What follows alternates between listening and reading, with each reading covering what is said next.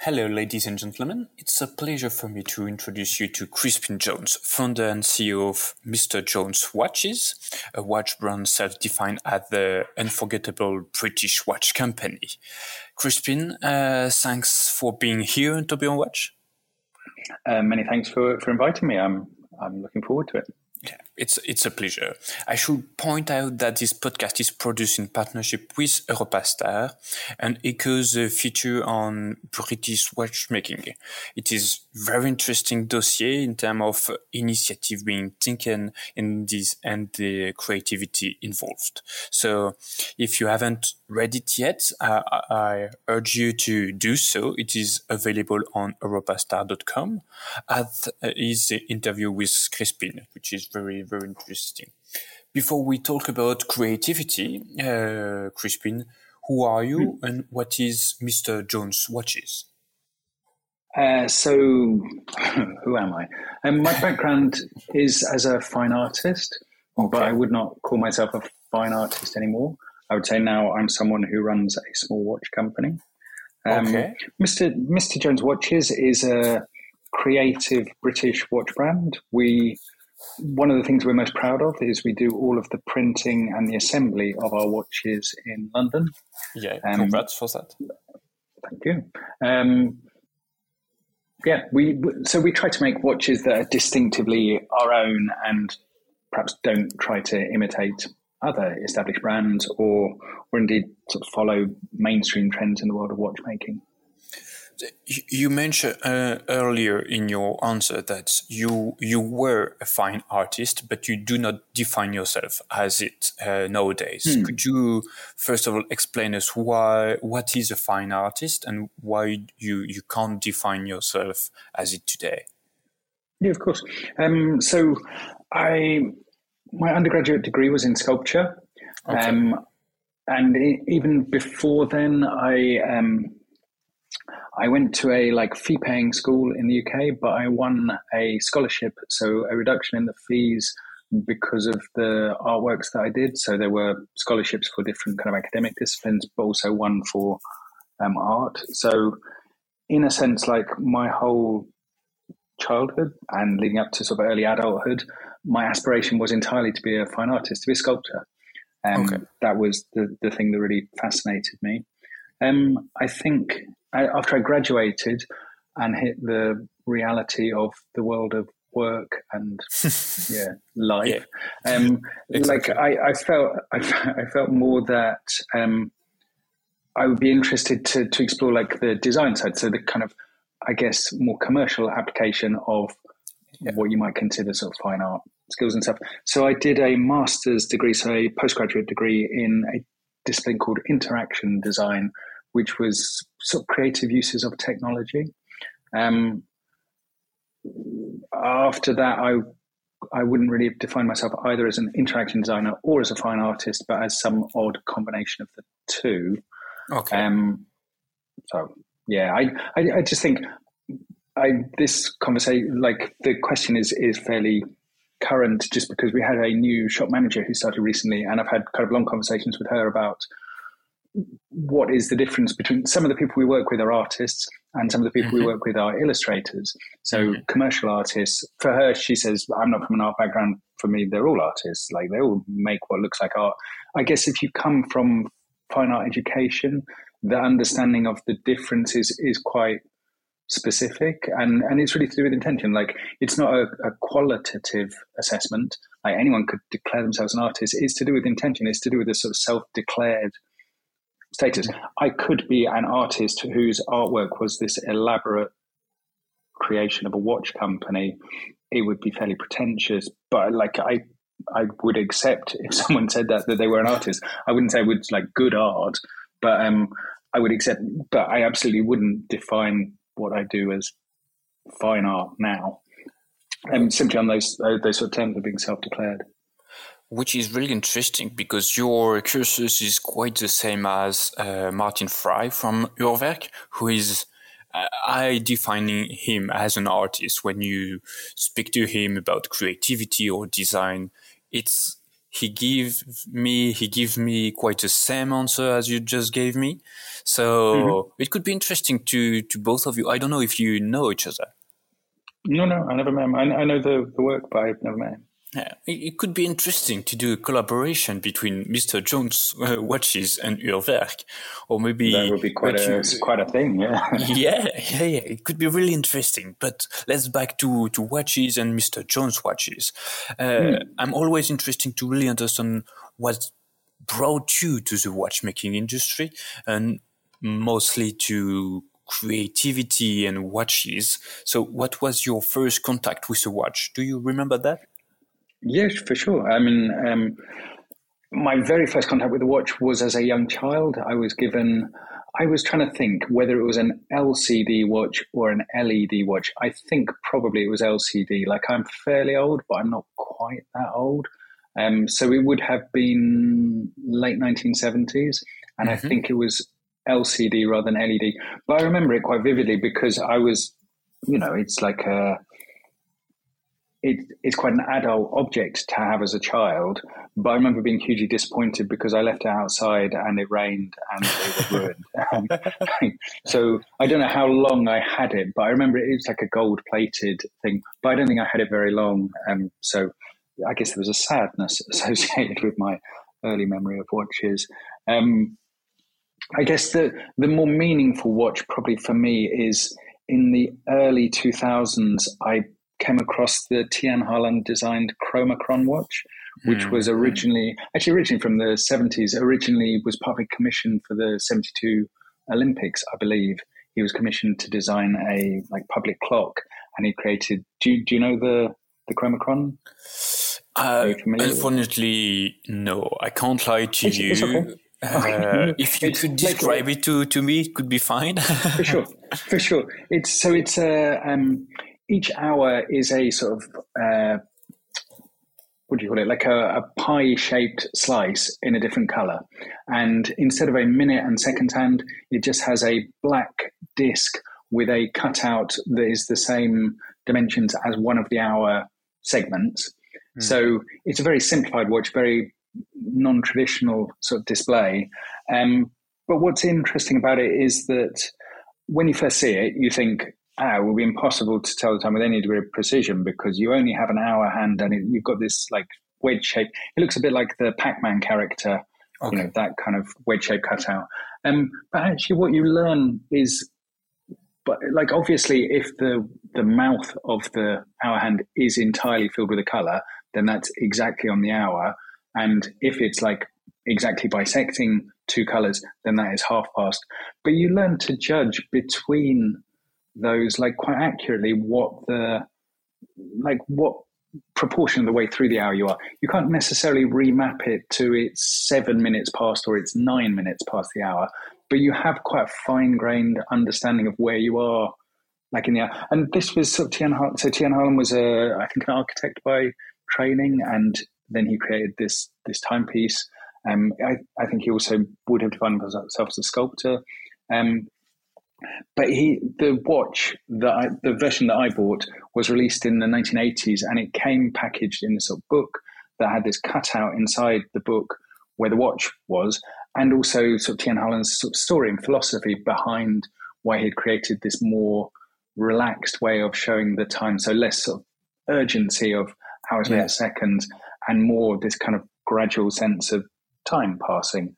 Um, so, and, and I guess that was really meaningful for me on like two levels. Like one, seeing a complete reimagining of how the time was displayed. So, no shorthand means the hour, longhand means the minutes, and there's a one that's moving yeah. all the time that's the second. Just a complete. We don't do all of that. We strip it back to what we want. But also the idea that you could have a philosophy behind how you show the time. Yeah, that, I mean that was kind of a revelation to me because so I'd studied interaction design, which I'd said was sort of creative uses of technology.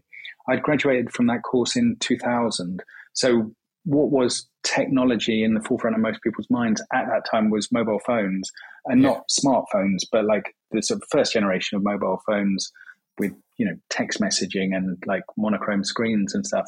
Um, but so I was kind of interested in the watch as a form of technology but one with a much longer history than like the mobile phone or you know indeed any of the sort of digital technologies that we we surround ourselves with. It's it's got this much more extensive history and even longer if you sort of enlarge the, the description to include pocket watches, which I'd say you know arguably fulfilled the the similar function. And that's kind of really interesting. If you're involved in technology, it's a very fast paced world. Like mm-hmm. technology in inverted commas, meaning like digital technology, it's very fast paced. It's all about the new, the the future, the next generation of stuff. Yeah.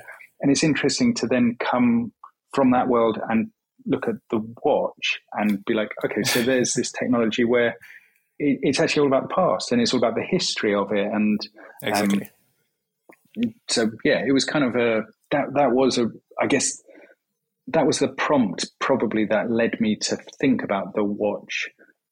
You know, because I, I like I, I know I'm sure most of the people that you interview will tell you stories of my grandfather was a watchmaker and I used to go to his workshop and I think with alarm clocks. And I absolutely don't have any of that history. Like really, it didn't fascinate me between the watch I left out in the rain and early 2000s. You know, it was it was not something that I particularly yeah, yeah maybe in, in, maybe in psychology we can create a bridge between that sad moment you you lived uh, when you left your watch uh, in uh, outside and in rain, rain. Maybe what you are doing with your philosophy today maybe there is some things that we can sell out to the people maybe i'm constantly trying to recreate that yeah, yeah. that pride i felt in the early watch that before i lost it but what is really interesting, yeah, you, you just told me that uh, you, you hadn't uh, had no no connection to the watch industry by maybe your father, grandfather, or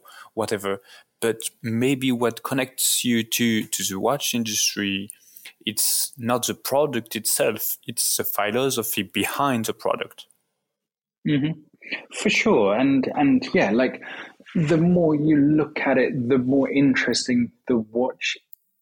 I'm, I'm trying to pick my words carefully. The more interesting the watch is as an object, like particularly as a piece of male jewelry, it becomes mm. very loaded with because there's not a there's not so many opportunities for men to express their personality through jewelry as there are perhaps for women or traditionally. I mean, I'm I'm talking huge in stereotypes here. I'm for sure there are an abundance of men who express themselves very happily through the jewelry they wear.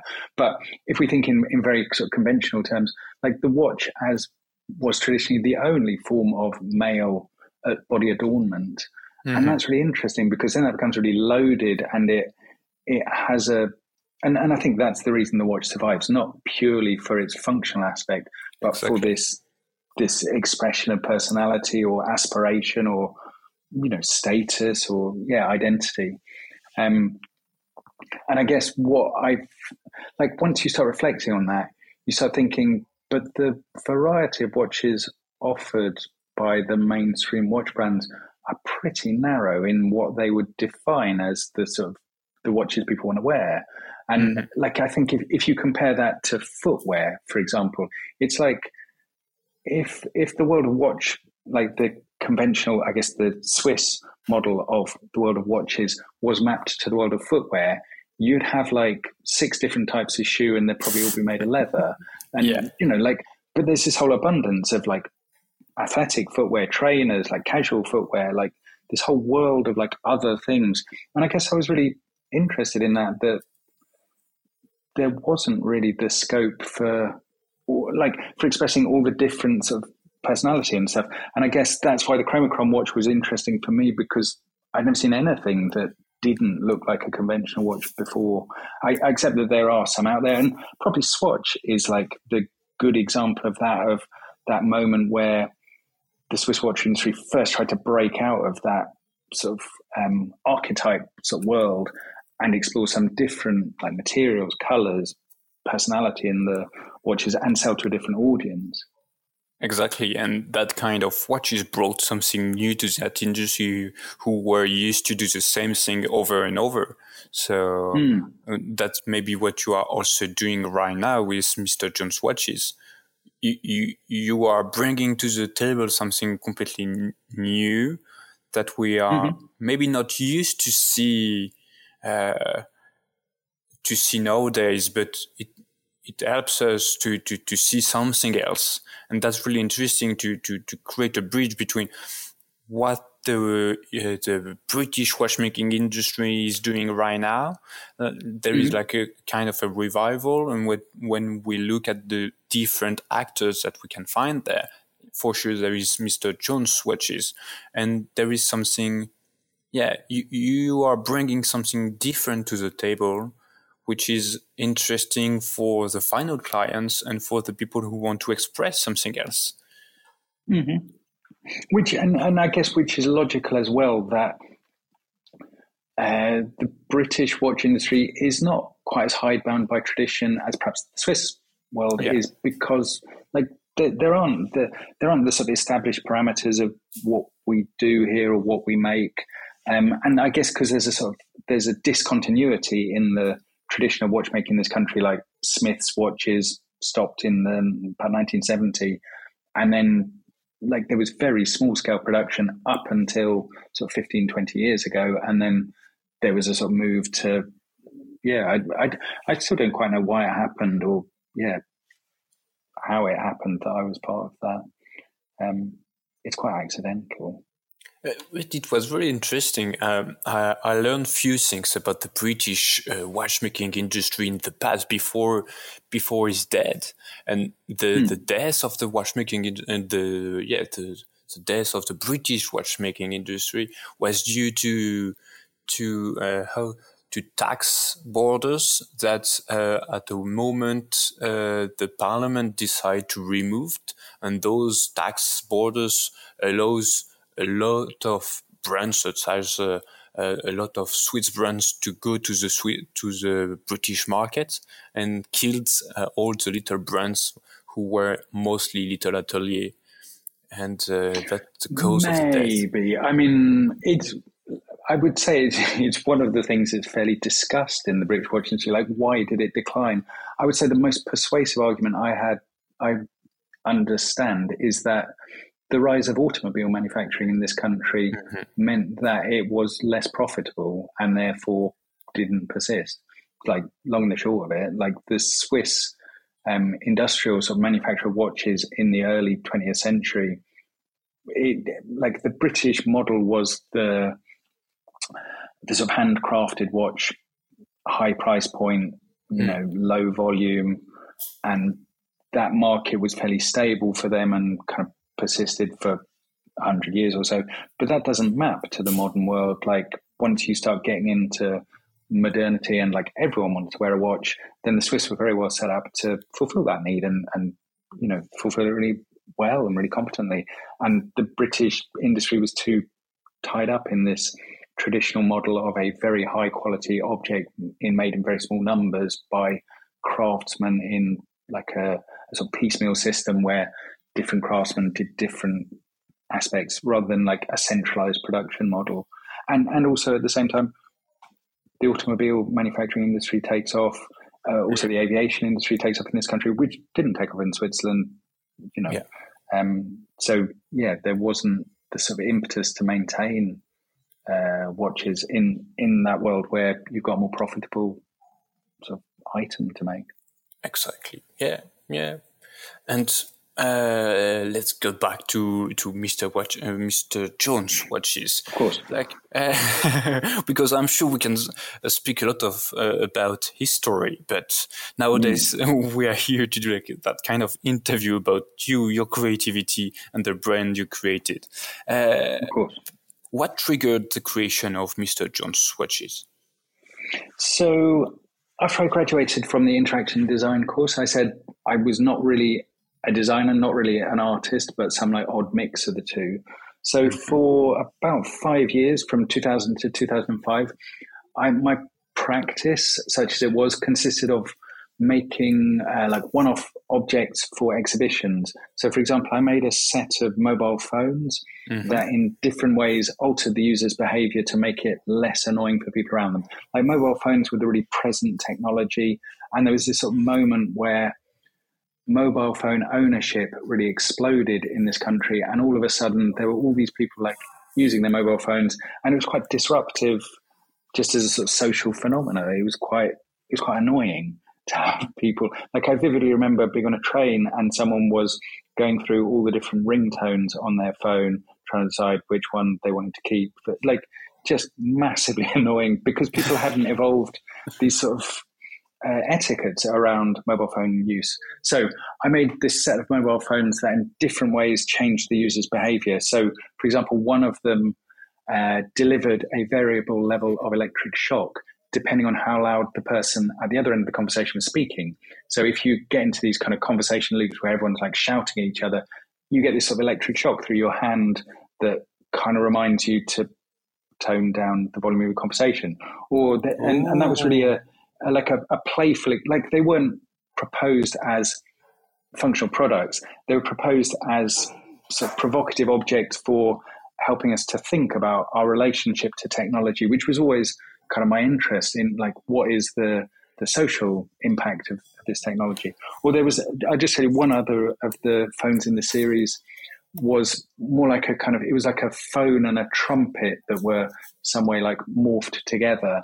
So on that that phone, you had to play it like a musical instrument in order to dial a number. And that made you very aware of the surroundings that you were in before you started to make your phone call so it would mm, like naturally lead you to find a quiet space in order to make your phone call like away from other people. So they were they were sort of provocative, playful objects, and they they were shown in various um, exhibitions and stuff.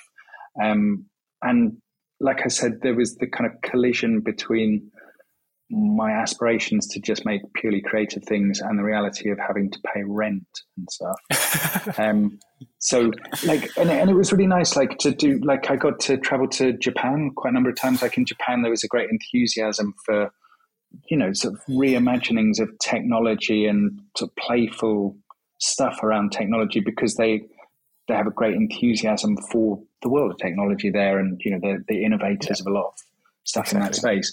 So I got to travel there and feel like a superstar, and then like come home and not be able to pay rent and stuff. You know, yeah. it was like a weird way of living.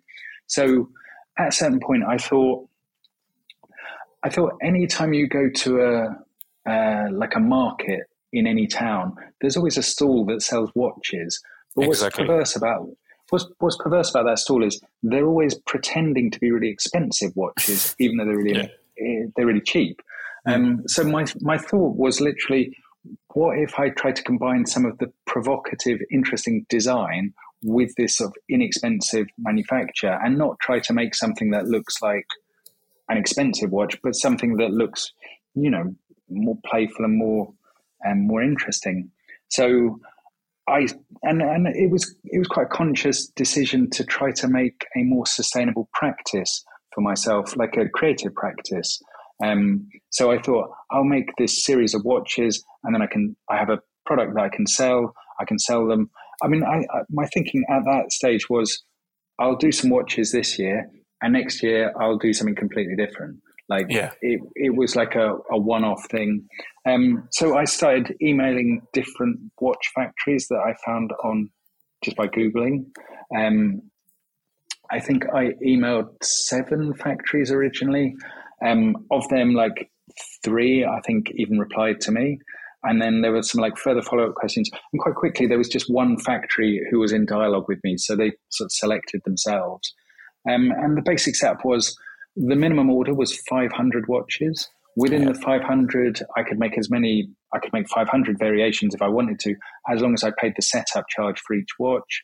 Um, okay. They would let me do my own case, which was something that I thought was important and they could do the hands printed on transparent discs, which is something that I'd seen on the Chromachron watch, and I thought from early on would be a way to make, uh, like, to have more creative freedom with how the the watch looked. So I thought, with my fine art background, 500 watches, what I'll do is five limited editions, each one numbered from one to 100, so they're a kind of yeah, they, it, it gives them a sort of desirability. It makes a virtue out of the necessity that there's there's this sort of finite number of them. Um, but, so, oh, sorry, go. No, no, no, no. Continue. It was very interesting. So, um, I like I had made in a similar way to the mobile phones, like a set of watches that were exhibited. But if you saw that series of watches, they they look like they're more like just blocks. They're kind of ciphers for talking about the watch and what it does. Um, like, they, yeah, they didn't really look like anything that anyone would want to own. They were more like props for a video, which is kind of what they were as well, although they were all functioning timepieces. So one of them, for example, had like a an LCD screen, and on that screen it displayed the time, and then every two seconds it would flip and say, "Remember, you will die," and then it would go back to displaying the time. Um because um, it was like again, like a bit like the mobile phones, it was a sort of provocative object for opening up that discussion of like what like why do we wear watches? What what is the watch doing? Like part of that function is expressing to other people how affluent you are. So what if actually you you flip the the value of the watch and and it's more reminding you to be a bit more humble perhaps? Exactly. Um so th- there were different watches in the series. Like that was just one example i used because i thought that could map really nicely to um, printing on the transparent discs. So I could print the word remember and have that as the hour hand, and you will die, and that will be the minute hand. And in a way, it's more elegant as a resolution of that concept than having the time displayed numerically and then the screen changes and it says, remember, you'll die. Like it, it's more sort of holistic, isn't it? It's kind of um, everything is encapsulated in that one uh, sort of image. When you see the, the face of the watch, you can see the time, but you can also see the message like simultaneously. Um, so that's, that's brilliant. okay. no, no, because that's interesting because you use the watches as a support for expression of your art. And so hmm. A manufacturer came and say, we, we will accept your order, but the minimum is 500. And you are not mm-hmm. saying, oh, okay, 500 is a lot of, uh, it's a lot of watches that you have to, to sell. It may be a huge amount of money, etc. You use it as an opportunity to create five different limited edition to express few things that you wanted to do, which is mm. really interesting. And it, it brings. I, mean, I, I should, like, there, there was a sort of odd moment as well where the pound sterling to the US dollar was at a really strong position. So at that time, it was one pound is two US dollars, and that's relevant okay. because the Asian factories all bill in US dollars. So mm. my buying power was was considerable, like considerably more than it would have been like now. Um, but also, it like the 500 pieces. It like as I said, I was aiming for aspiring for inexpensive manufacture. Like they, they're good quality. They're stainless steel cases with like a screw back. You know, they're not like very cheap sort of plated cases. Um, but the overall was relatively inexpensive. Like you're right, I was going to have 500 watches, which is a lot of watches. But I thought, even if it doesn't sell terribly well, it's like a worthwhile project to do. It was a similar sort of budget that I would have put into one of the like one-off pieces that I was preparing for an exhibition. Uh, I can't remember the exact figures. It was kind of in the region of five to eight thousand pounds sterling. So mm. it was hmm. like 10, maybe it was like 14, 15,000 US dollar. So like it was considerable amount of money. Like I didn't have huge savings and stuff, but equally it wasn't like, like I could afford it even if they yeah. didn't sell. I don't know. I don't know what I would have done with them if they didn't sell, but, but I figured there would be a way to at least realize that money back, even if I had to sell the watches very inexpensively in the end with all your explanations and all the answers you, just gave me, it, it brings us uh, a part, only a part of your style and your creativity. So could you just describe us your style and who influenced uh, you in that path?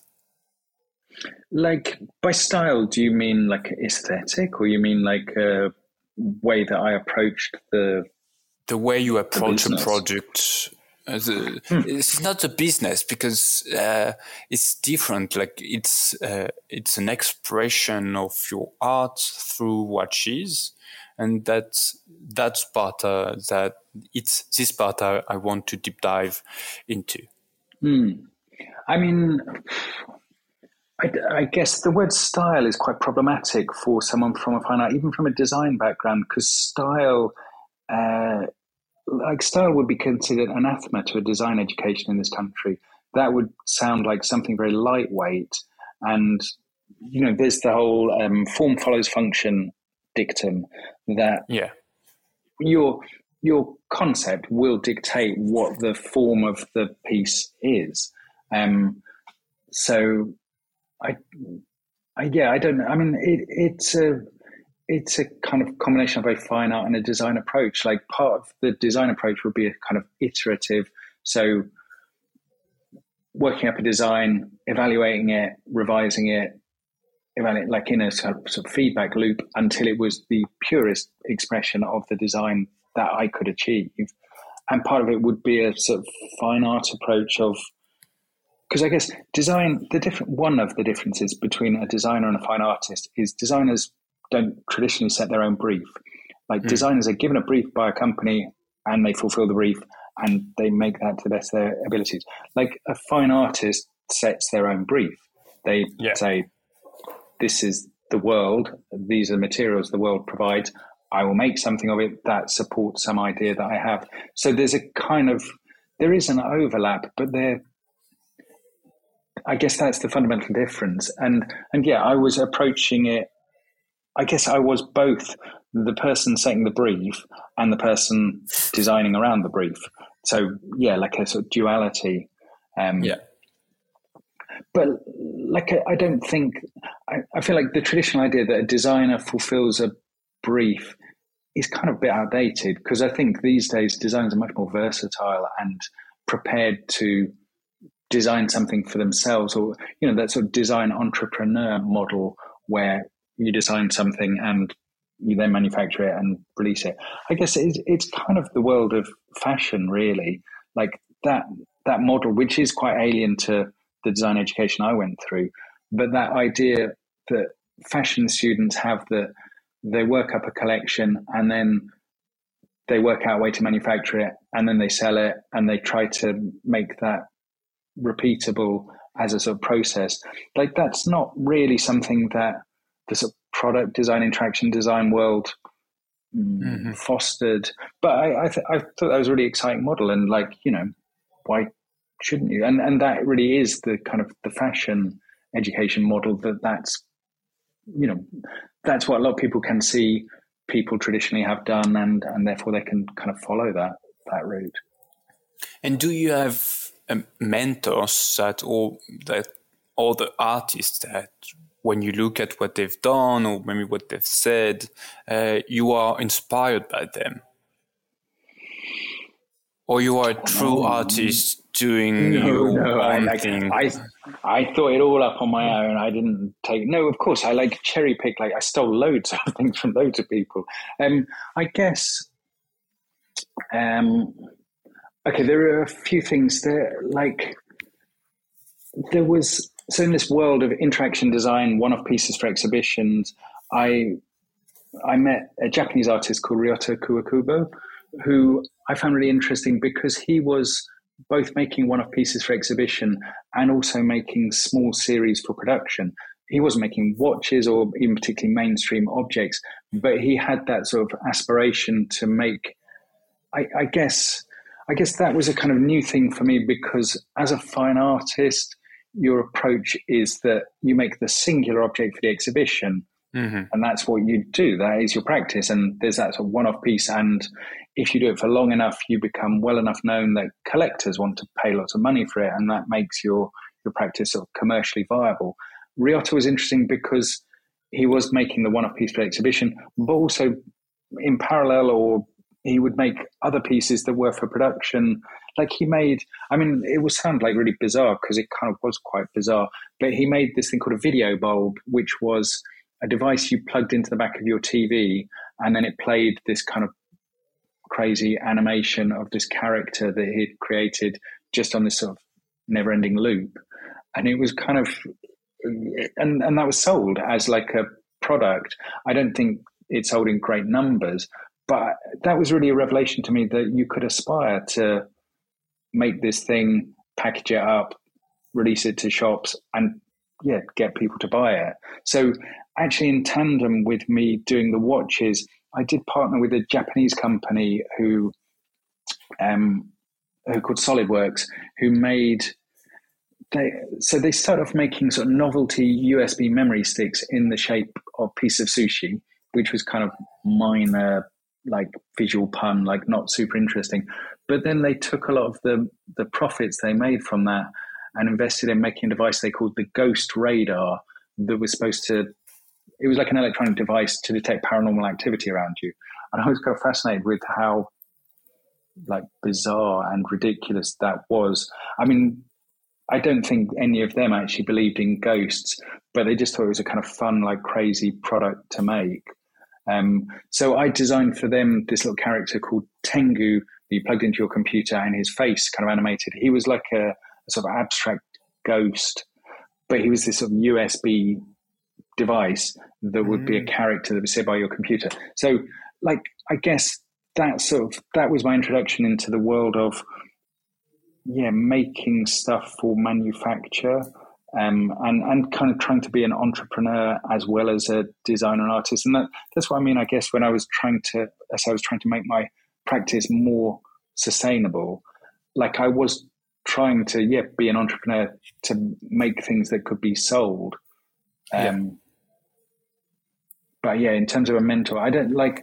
I don't think there was a specific individual. There were just a whole bunch of people that I encountered where I thought, you don't seem that like that much smarter than me and you're, you're making stuff and selling it and maybe I could try and do that. Like, I think that was the, yeah. the long and the short of it. And that when you have that mentality, it, uh, maybe we can say the beginning of the success because you, you, re, uh, you, you really understood how the business works and what people want and you, you are mo- moving from one part to to another. And uh, well, I guess, but I think what's interesting is so I said I plan to do like 500 watches. I do that this year. Next year, I do something else. I don't know lamps or something yeah. for your mobile phone or like something entirely different. But what I found with the watches, um, there's a whole host of really practical things that make them really work in that model of being a design entrepreneur. Like they're they're really small is the first thing. So you can store like I could store 500 of them in my apartment. Like yeah. it wasn't a problem. Yeah. If I if I made 500 sofas, I need a warehouse or you know. Yeah. Uh, it's a, it's a, like it's a different thing, and and but also they're quite high value relative to their size and weight. So you can ship them internationally, and it's it's inexpensive to ship. Again, like if you think a piece of furniture, like you make a, a lamp, a, a, desk lamp, shipping it is like a problem then, and uh, you know you've got to sort of like these are all things I didn't think beforehand, but just when I started selling watches, I was like, ah, this is quite, this is good. Like it's quite it, convenient. It kind of works. exactly. yeah. It's, it's, quite, yeah, it fits. Um, but also just going back to so that I did the five designs, 100 pieces of each numbered edition. I released them. What happened reasonably quickly, and by that I mean in two or three months, like the Remember You Will Die watch, I'd sold all of them. And I thought, okay. great, now people will want to order some of the others because I have quite a lot. Like some of the models I hardly sold anything of. And, um, but they didn't. They kept emailing saying, I really like the Remember You'll Die watch. When will you make more Remember You'll Die watches? So I thought, I mean, bearing in mind, I thought this would be like a one off project. I thought, well, it was a limited edition, but there's nothing to stop me reissuing it and saying that's part of the permanent collection. Like, it's all ridiculous because, like, you know, this is a language that doesn't map to the scale of the, the production and the, the company in inverted commas. Um, but so I thought there's nothing to stop me doing that. So what I did was I slightly modified the design to make it different from the limited edition. And I did that with three of the original five designs and then okay. reissued them and called that the permanent collection. And actually, that model, which I had stumbled in by accident, is still what we do today. Like when we release a new design, we always do a numbered finite edition. Like recently, it moved from 100 pieces to 200 pieces because mm-hmm. we have sufficient demand for that. Um, but we always like what's nice about that as a model is it allows you to be really creatively free. Like you don't have to think, uh, we've been made like you know the investment and the setup in this means we have to make 5000 of them. So we have to be quite conservative because if it's too polarizing a design or it doesn't sell. It's an absolute disaster. Like yeah. 100 pieces is like a small number or even the 200 pieces that we do now. It's a it's a small like finite number. So and we can normally just, we, you are able to find five, uh, maybe a uh, hundred people in the world that uh, that are willing to, to pay for that. Exactly, exactly. Producing a million, so. Exactly, and and I guess that's one of the things that we really cherish. That, like, as a company, as a, a thing, we we never we never spend a lot of time fixating on like who is the customer for this watch? What how does this watch fit into what they might buy? Because I feel like that that's a really difficult way to approach a design. Like it's much easier to say, and and these days we mostly collaborate with like external artists, but like to say, how do we make the most the, the best possible expression of this artist's work? Mm. That's really that's something we can control. Versus how do we make something that my imagined consumer is going to buy? That's so nebulous and like difficult to pin down because, yeah, without I guess, I guess we could start road testing or like focus grouping it or like sharing the designs and like a Kickstarter kind of model. Like we'd do a design and then see if there was the audience to buy it. I think that's a much more challenging route to go versus we'll make a small quantity of them we'll make the best, best version of this design that we can. If it yeah. doesn't sell, we go, ah, well, like uh, at least we, we controlled the part we could control and we made the best version we could. And okay, it happens that nobody else wants to buy it, but we're happy with it because, you know, we fulfilled the brief we set ourselves. Exactly. Which is really interesting because nowadays, do you consider yourself as uh, not still an artist, but are you a kind of a supplier to those artist designer that your platform or a way to express their the art and so that's why you you brought back to UK your um, your creation your dial creation am I right mm-hmm. I mean what what I would say is like two things on that like one um, I worked for a short time for IDEO, this uh, commercial design consultancy, and they had a saying that good clients get good work. So mm. We try to be really good clients in inverted commas to the artists we work with, um, because I think then then you get the best work. Um, but I would say really, and, and I'm starting to use we like before I was saying I because it was just me on my own. Gradually over time, the company has grown. But what I would say we do really well now is we're really good editors. So we we approach a designer or an artist that we want to work with. And what's really always really refreshing is that none of them have ever been asked to design a watch before. Because like a watch is is not such a mainstream object. Like mostly what they've been asked to design before are like uh, cans for beer companies or things like that. Like that's quite a quite a thing because there's lots of small breweries who all need different sort of visual communications. But a watch, no one ever asked them to design before, and then they see the kind of watches that we do, and they they're not like a traditional model of what a watch looks like. So right from the start, like they're engaged with the process because it's something new for them. But also, I come back to yeah, we try to be good clients. We don't try to create difficult constraints on them unnecessarily. Like mm-hmm. there are natural constraints with the watch anyway. Like the yeah. seconds, minute, hour hand need to go in a certain order. We can't put the hour hand at the top and the second hand at the bottom. Like so, there are enough constraints within it because I think the constraints are important, but there are enough constraints within it that we don't have to artificially create them and say what we want is a watch in this kind of colorway that will sell to this age of consumer in this sort of territory. Because that would be yeah i think a really that then creates a really challenging brief for a designer or an artist to work towards because then they've got to make all these kind of assumptions about what this fictitious person might like versus asking them to create something that expresses their idea about time or about timekeeping or about yeah whatever it is that that is a much more kind of open brief and, and is much more engaging for them yeah No, which is really interesting. And what is your latest creation that you you've done? You, me personally, yeah. I mean, I like I would say I'm like retired from watch design. like, I mean, I I'm trying to think. We had so each of the products is numbered sequentially, and we got to watch number 100 a few years back. And I made a kind of mashup of various of the different designs that we'd done over the years. I don't think it was a terribly good design, but we needed something to mark this sort of milestone of, of getting to 100. Um, I don't know. Yeah, I like. I feel very involved and very like. I feel some degree of authorship to all of the designs that we release because okay. I feel like they wouldn't have existed without my input and steering and direction.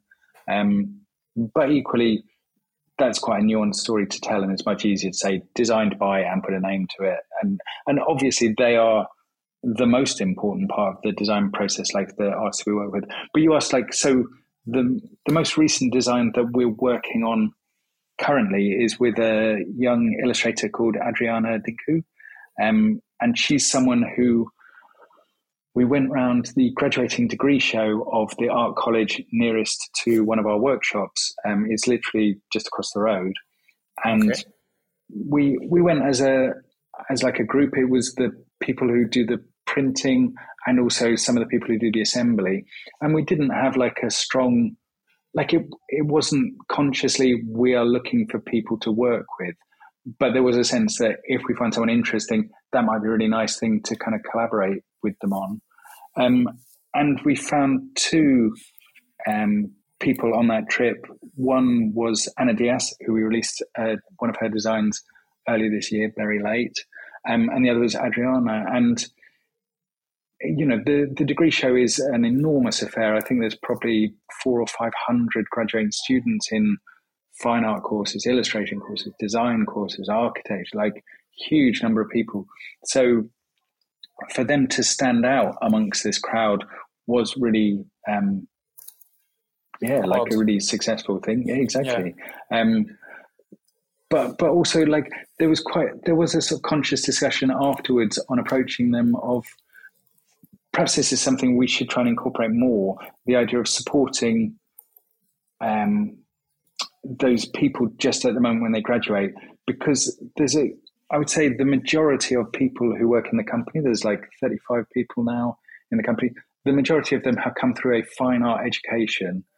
And there's this horrible moment of like you you're in such a bubble when you're in that education environment and you have a lot of stress preparing for the final show and then you have this moment of the show is like open and this huge moment of deflation because like like nothing happens off the back of it. Or certainly that was my experience and the experience of my peers. So we're we're trying to in a small way sort of step in with a very small number of those graduates and and offer them like an opportunity to do something further and and yeah create i mean create a, a watch design for us and from from that point when you you find when you found uh, like an artist that you want to hmm. to to collaborate with if uh, i'm in love with the to watch uh, a perfectly useless afternoon that uh, mm. you've done with Christophe DeVos.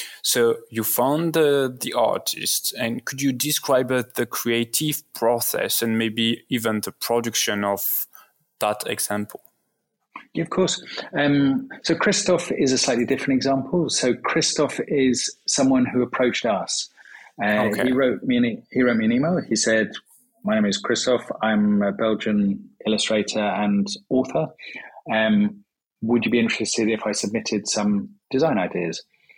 I didn't think much of it because we get a very large number of submissions from people like not necessarily with quite Christophe's professional background.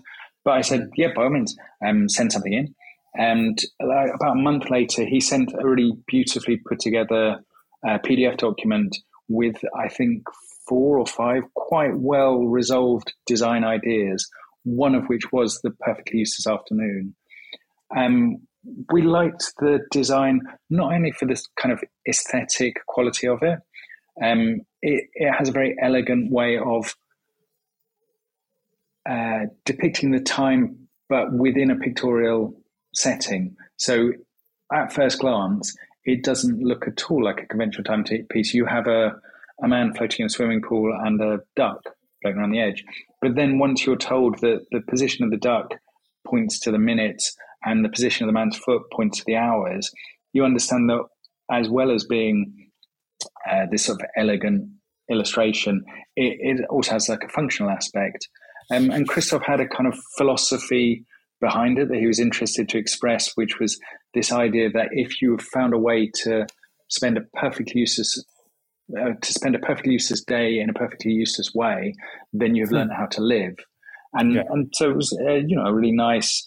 So it had an elegant design and it had a narrative behind it. Like the narrative behind it is a really important part for us. It doesn't have to be the most convoluted piece of philosophy ever. It can be as simple as yeah, the the narrative that Christoph came up with.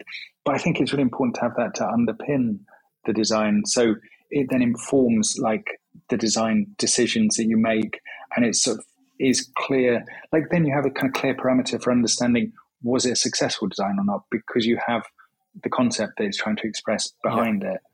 Um, but yeah, so Christoph submitted a bunch of those. We prepared samples and plates.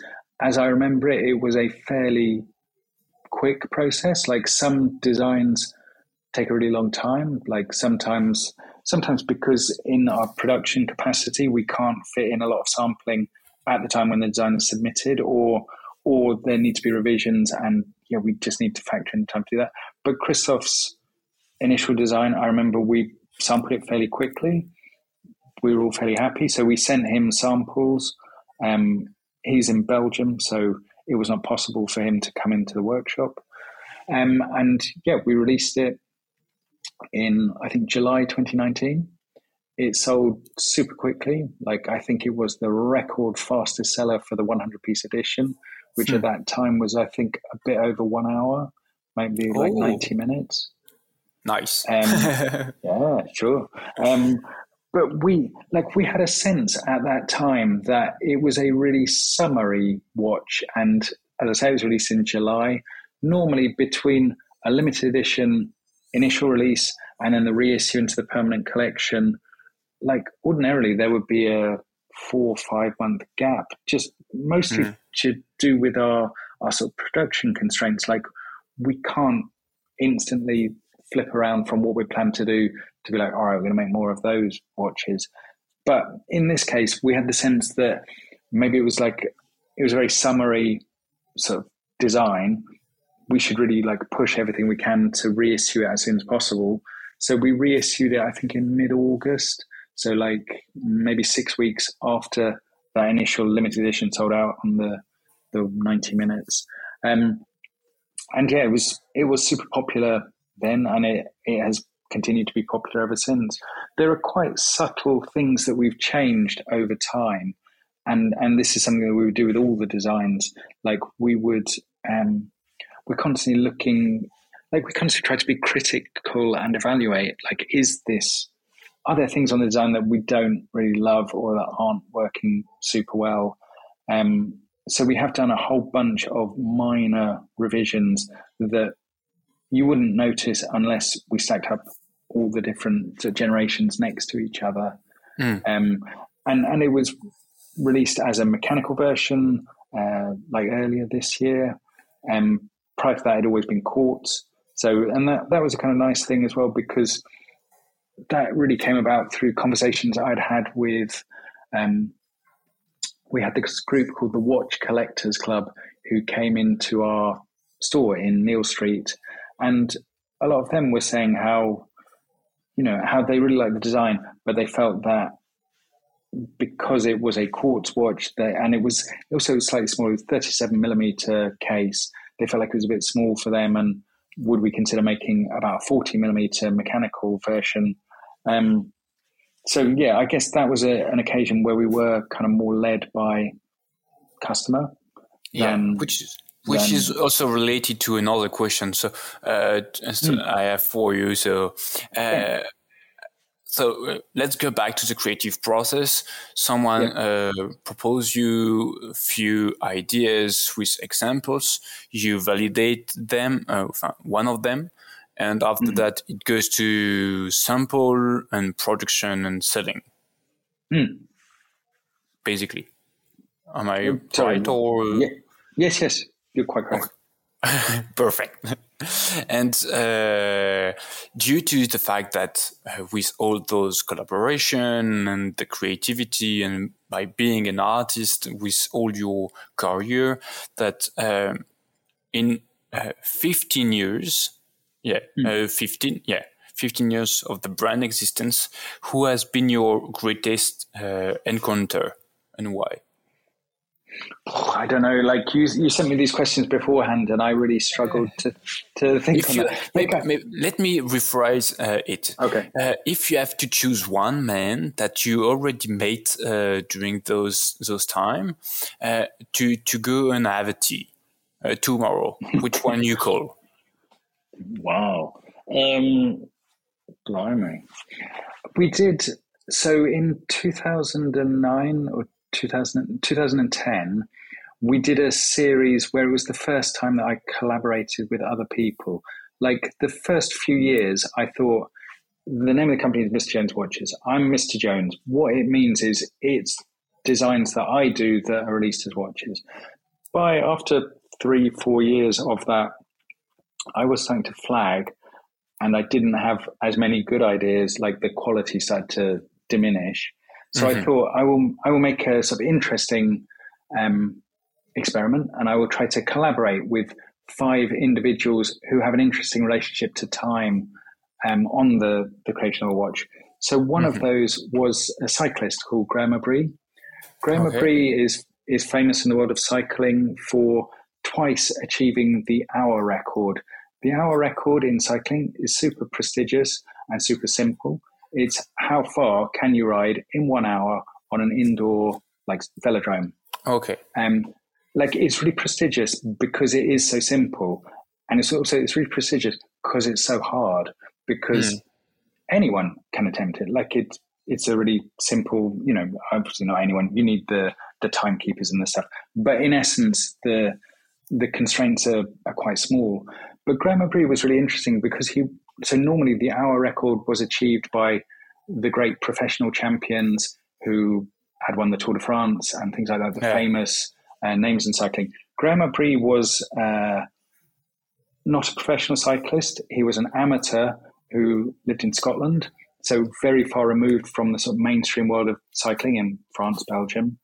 Um, and he's really interesting because his approach to the hour record was to really think creatively about how the position on the bicycle affects how you um, affects the aerodynamics and affects how far you can travel.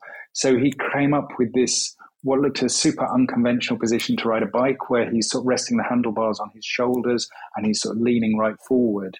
Mm. Um, so, so like, and so one of the watch designs was collaboration with him because I thought he's really interesting because his sort of his world is defined by these two 60 minute periods because he, he achieved the record and then it was broken by someone else and then he achieved it again. Um, so he twice kind of captured it. Um, but and he's an extraordinary individual, you know, like um, a really inspiring individual because I guess I see some parallel with coming from very far from the mainstream and and trying to do something in you know in in that that kind of world. Um, but yeah, he's just very engaging. Um, he's someone who, when you meet him, he talks a great deal, and you just listen because you know, you're just trying to absorb the like genius and madness are clearly like on a spectrum together and yeah. you know his ability to think in a completely different way from how anyone else had thought about the hour record is you know extraordinary. Like um, like I say, it's such a simple proposition. How far can you ride on a, a cycle track in one hour? You know, then to to think, well, what I'm going to do is I'm going to completely change how you sit on the bicycle because that will make me much more aerodynamic. Like, amazing. yeah. Normally, you will take a normal bike and try your best during one hour, exactly, hoping exactly. for the best. I'm, I mean, I'm, I'm probably underestimating. He was an extraordinary athlete as well. Like, it wouldn't have been possible for him just to sit in the bike on a funny position. But yeah. I feel like he's like he he probably wasn't the generational athlete that no one else of his generation could have achieved that, which happens in in all sport. Like he was part of that very top level. So I feel like there were a whole bunch of people who, if they had been as clever as him and had thought about it, probably could have achieved the record. But he was the one who matched his athletic ability to a really imaginative approach and a thinking outside the box. And if you could ask him one question, what would it be? I mean, whoa, what would I ask Graeme? I mean, I mean, I'm still in contact with him occasionally. I'm trying to think what I would. I don't know, like I, because I guess, I guess what I get from being in his presence more than like answers to questions is mm. just that sort of enthusiasm for life, that kind of engagement with all, you know, anything is possible. Like this, this world of, and uh, yeah, everything can can be achieved if you think about it creatively and you think kind of differently. That's that's a that's a type of profile that I do like. Maybe I will ask uh, you for his contact if you if yeah. you. It's, it's, it's, interesting to, to have those people in mind. Uh, your creativity is not limited to the product. Uh, it's also is express itself in the customer experience, which is mm. also really important. Uh, can you tell us more about uh, this and what advice would you give to brands uh, just starting out? Yeah, of course. Like, I mean, right from the very start, the customer customer service and the customer experience was really important to me, and it was important from the very start because at the start it was me designing the watches, me packaging them up and sending them out, and me mm. answering all the emails. So if I got an email from a customer who was disappointed or frustrated or angry or like their expectations hadn't been met, I took it so personally. I couldn't have that sort of distance of thinking, ah, somebody else will deal with that. Like, like it was really yeah. tangible. Um, and I guess I tried to continue that all the way through because I feel like that's something that we can really add in terms of value to the company. Like, there are certain things that that we can control. I, I think I touched on it before. Like, one of the things we talk about is controlling the part of the world that we can control. Like, I can't control how many people buy our watches, but yeah. we, I can control how good their experience is if they have a problem, or I yeah. can control how fast we send out their watch, or how fast we repair it if there's a, a repair needed. Um, so I would say that's something that any company starting out can can achieve and can aspire to because you know that's um, that is absolutely something in your control. I guess also it's partly because we're we're removed from the the mainstream of the world of watches, but also I would say I don't have any training in running a business or anything like that. So my markers for how quickly we should turn around repairs or under what circumstances should we refund a customer are mm.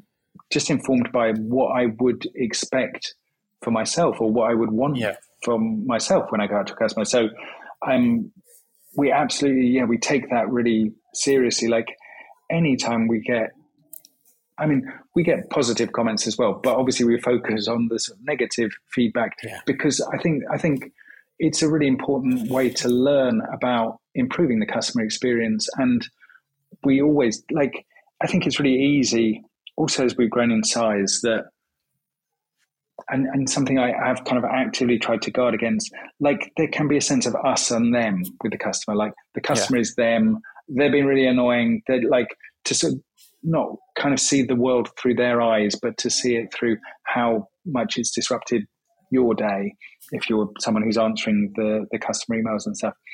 But I think that's something that we've been really successful at guarding against because I think it is really important to to empathize with the customer and to understand where they're coming from rather than just be like, ah, this person is an idiot and they're just moaning about stuff yeah. and it's like completely like, because, you know, I think that's that's a, a, quality that that we can maintain, and it is a really important um, aspect of the the company.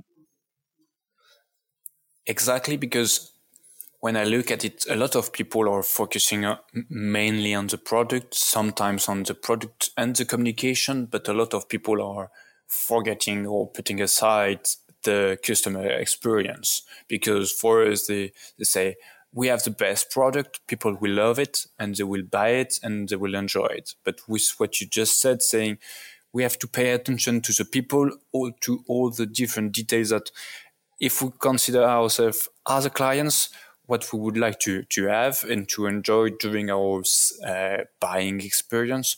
And that's a very, very good advice that you are giving them mm. saying i mean i'm i'm like i'm regularly horrified by when i read on various watch forums or come across in magazines like how much some brands will charge for repairing like their watches when they're out of warranty and how yeah. long they'll take like we we will repair any watch that we've ever made and we only charge a small amount for parts and labor like on the basis that not not because i'm like I, not because I'm naturally so generous or anything, but just because I think it's it's a sensible business decision. Because you'd much rather that customer had the watch on their wrist and they were able to wear it and show it off to other people, versus them not able to have it, or, or we tell them the cost of the repair will be more than the cost they originally paid for the watch, or something uh, ridiculous, and and then they think, well, I'm not going to get it repaired, and then they've had both a negative experience with us, so they're not going to tell their friends about us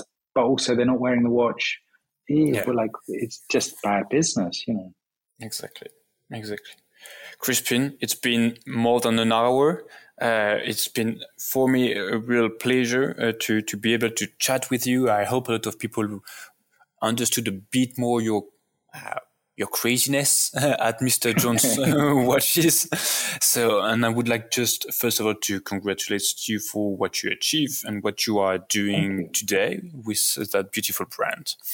And also, I would like to, to thank you for your time and for being on the podcast.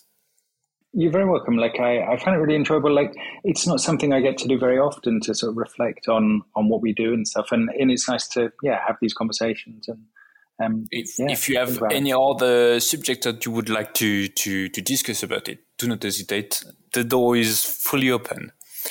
I and certainly will.